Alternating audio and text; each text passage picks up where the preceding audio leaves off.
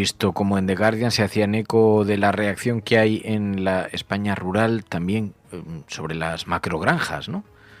Sí, además con un titular bastante contundente que era nos están invadiendo los, los cerdos, ¿no? Y denunciaba, ponía de relieve pues esta especie de, reacción y de movimiento que ha surgido también en España, en buena parte de la España rural, en denunciando la actividad de las, de las macrogranjas, ¿no? El artículo, este artículo y otros muchos han destacado que, que realmente en los últimos años España se ha convertido en, en realmente uno de los, de los principales eh, productores de, de, cerdo a nivel, a nivel mundial y que en buena parte se ha hecho apostando por un modelo industrial que eh, consistía en, en, macrogranjas y digamos en la ganadería eh, pues eh, intensiva ¿no? Y, realmente esto había generado un, movimiento sobre todo en la España rural una denuncia de porque las condiciones y por